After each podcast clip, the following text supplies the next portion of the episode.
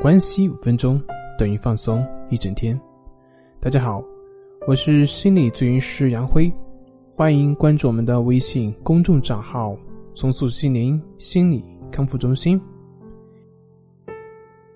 今天要分享的内容是：什么是问题的根本？我在前面有讲过，所谓的症状呢，它们本身它不是什么症状，最开始都只是一些自然的现象。当我们不能接纳这些自然现象的时候，那么所谓的症状也就出现了。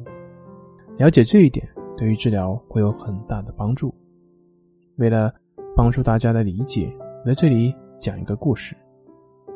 比方说，两个行人在走路，突然一个行人停了下来，站在那里，皱着眉头在思索着。另外一个行人就问他：“你怎么了？怎么不走了呢？”他回答说。前面有一个巨大的石头挡着我的去路了，我得想办法去穿过这个石头。另外一位行人感到很诧异，看看是有一个石头，可是这个石头只挡住了一部分的路面。他说：“那你不会绕过去吗？干嘛非得从这个石头穿过去呢？”不行，那个行人说。如果连一个石头都不能穿过，那我以后还怎么去克服困难，走向成功呢？另一个行人苦笑道：“能不能穿过石头，这跟你成功有什么关系？你又不是演杂技的。”好了，故事讲完了。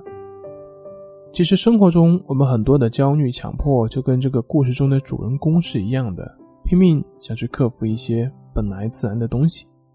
比如说，我们的失眠焦虑，本来偶尔的失眠是再正常不过的事情，可是你说不行，我怎么能够睡不着呢？于是你试图用意志去压制自己，去让自己睡着，结果呢，你越努力越睡不着，反倒让自己变得越来越焦虑。再比如说，我们的强迫思维，本来人有的时候冒出一些奇怪的一些念头都是非常正常的，可是。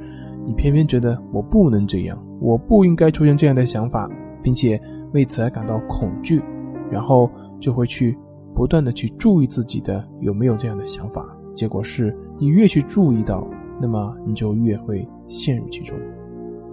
这个时候的表现就跟故事里的那位新人是一样的，拼命的想去穿过那个石头，但是这也是一般人所不能理解的。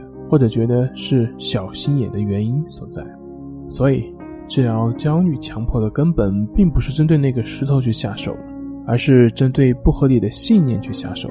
当然，这种信念往往是你所不能觉察到的自动化的思维。所以，要对付这种不合理的自动化的思维，那么我推荐大家去做练习意志法、意识法的练习。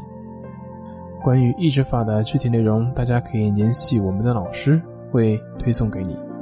好了，今天就分享到这里，我们下回再见。